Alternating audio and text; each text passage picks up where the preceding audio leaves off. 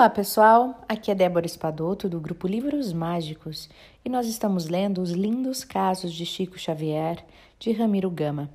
Hoje nós vamos ler o caso de número 98.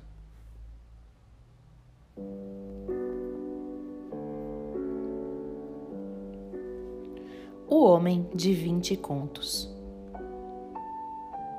Um amigo de Belo Horizonte disse um dia ao Chico: tenho ido ao centro Luiz Gonzaga, sempre que me é possível, e nas preces tenho rogado a loteria.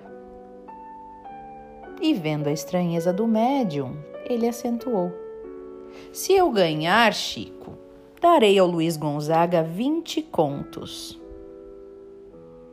Os dias correram e o homem ganhou a sorte grande: duzentos mil cruzeiros.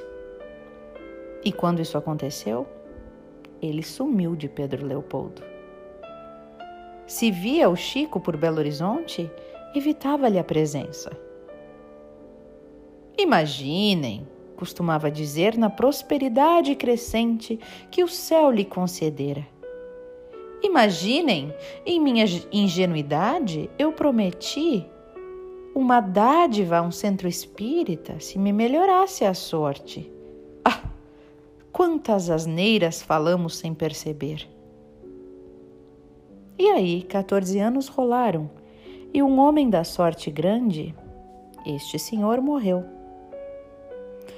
Passados alguns dias, apareceu em espírito numa das sessões do centro Luiz Gonzaga.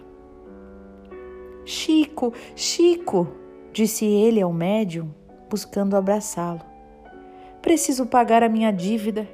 Eu estou devendo 20 contos ao Luiz Gonzaga e eu vou trazer o dinheiro. E o médium respondeu: Acalme-se, meu amigo. Agora é tarde. O câmbio mudou para você. Não se preocupe, a sua fortuna já está em outras mãos. Por quê? Como assim? Nada disso, o dinheiro é meu, dizia o senhor. Já foi, meu irmão.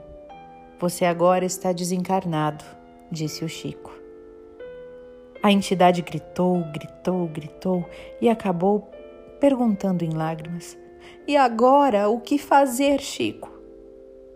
E o Chico lhe respondeu: Esqueça-se da terra, meu amigo. Nós todos somos devedores de Jesus. Paguemos a Jesus com nossas contas e tudo estará bem. Amparado pelos benfeitores espirituais da casa, o homem dos vinte contos, já desencarnado, retirou-se então, chorando.